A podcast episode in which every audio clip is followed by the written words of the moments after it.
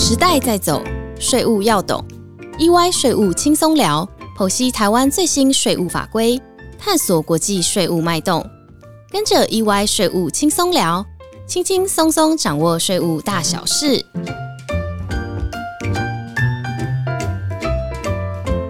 嗨，大家好，欢迎来到 EY 税务轻松聊，我是安永联合会计师事务所税务服务部经理邱云琪。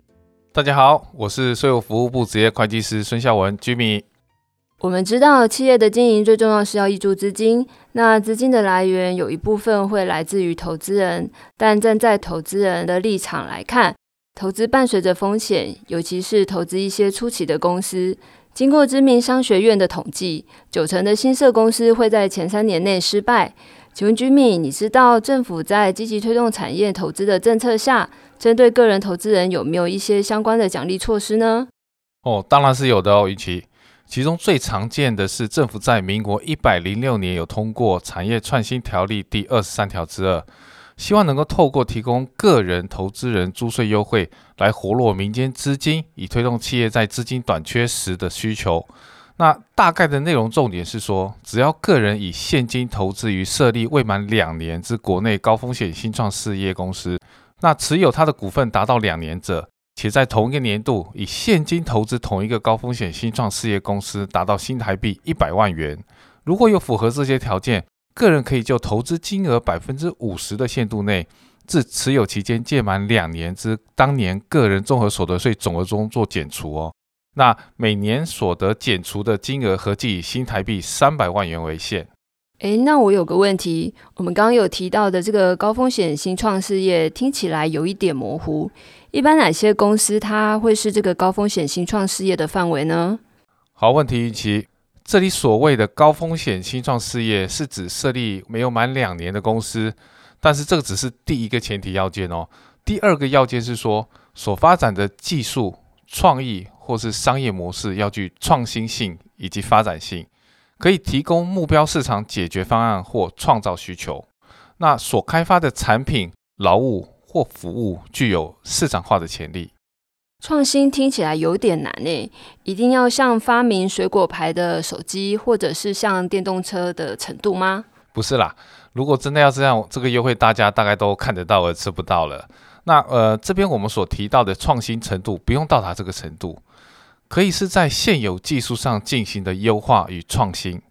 例如说，新技术可以协助市场终端客户提升生产效率，又或者是新技术可以提供市场终端客户提升品质检验速度，或是更精准的辨识科技等等。那其实这些都是基于原始技术上进行的创新。那这边要注意的是，公司应该自设立起两年内。将其具创新性及发展性的技术或商业模式，被其其开发或提供之产品或服务具有产业化或者是商业化潜力的说明文件，向各主管机关申请认定。哦，原来是这样啊！所以听起来这个租税优惠，它可以减除的综合所得总额，全部就是新台币三百万吗？哦，不止哦，云奇。如果这个跨年度的话，最多有机会可以减除的综合所得总额，可以总计有九百万元哦。哇哦，这个租税优惠对于一般个人来说是非常高的扣抵额度诶。不过总觉得没这么简单。这个租税优惠措施还有需要特别留意什么吗？嗯，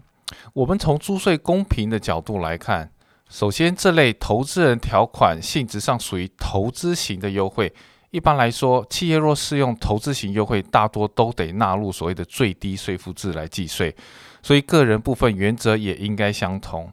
其次，投资人条款提供的租税优惠金额比较高，那上限有达到三百万元，比一般个人租税优惠高了许多。因此，从民国一百一十一年起。个人依据天使投资人条款投资高风险新创事业所享有的中所税租税优惠，也要开始记录到基本所得税额，也就是所谓的 AMT 来计算一下，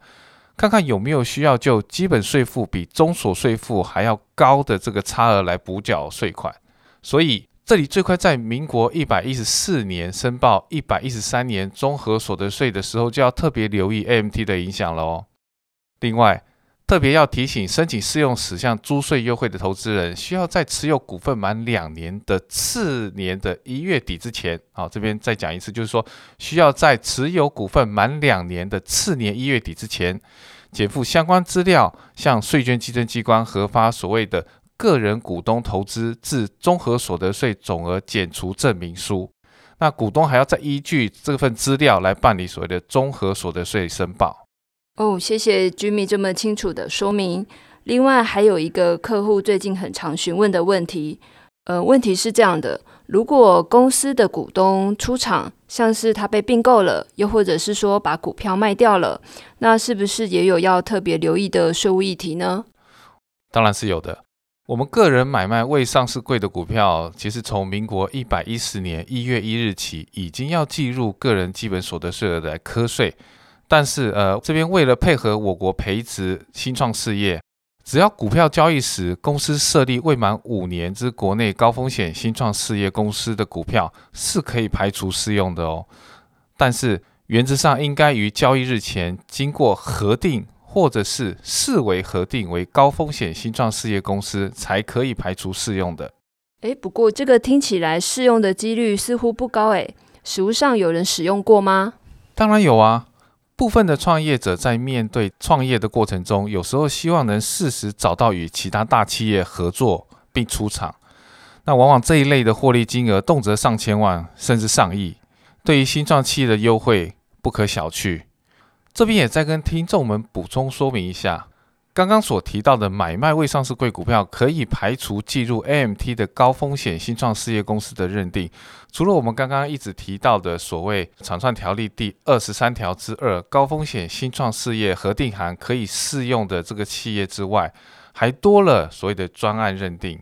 那我们这边所谓的专案认定的是说，当公司设立未满五年，经主管机关核准的新创事业。那新创事业的定义，我们一开始就有提到了哈。那但是这边我们还需要再经过主管机关的核定啊。那还有一项可以适用排除的是，自设立登记日起五年内符合一定条件登录创柜板的期间也是可以的。听起来股东出场的部分其实多了设立未满五年公司专认定的部分，那感觉可以适用的范围跟对象更广了。那应该有机会适用的公司，它也会再增加许多。不过这边云奇，呃，我还想要补充最后一点的是说，若高风险新创企业在我国境内拥有不动产的话，那在卖股票的时候，可能要特别留意有没有最近很热门的房地合一税二点零适用的部分哦。好的，那今天谢谢大家的收听，我们下周一再见喽，拜拜。